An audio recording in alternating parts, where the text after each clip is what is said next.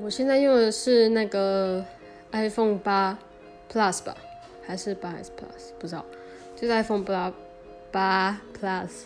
然后我觉得优点就是装逼吧，大家都觉得，因为那个后面是玻璃的，然后大家就会觉得很厉害的样子。然后因为现在好像我我自己啦，我自己身边的人都是用都是用那个 iPhone，所以就可以很方便。如果要传照片的话，可以直接用 AirDrop 传。然后有时候如果你想要听歌的话，有时候有些人会买 AirPods，也是装逼用。其实我觉得，对啊。然后缺点。缺点哦，其实我想不到缺点有什么，但是我知道，就是 MacBook 的电脑的缺点，就是不方便，然后很多东西那个 App Store 里面都没有，够麻烦的。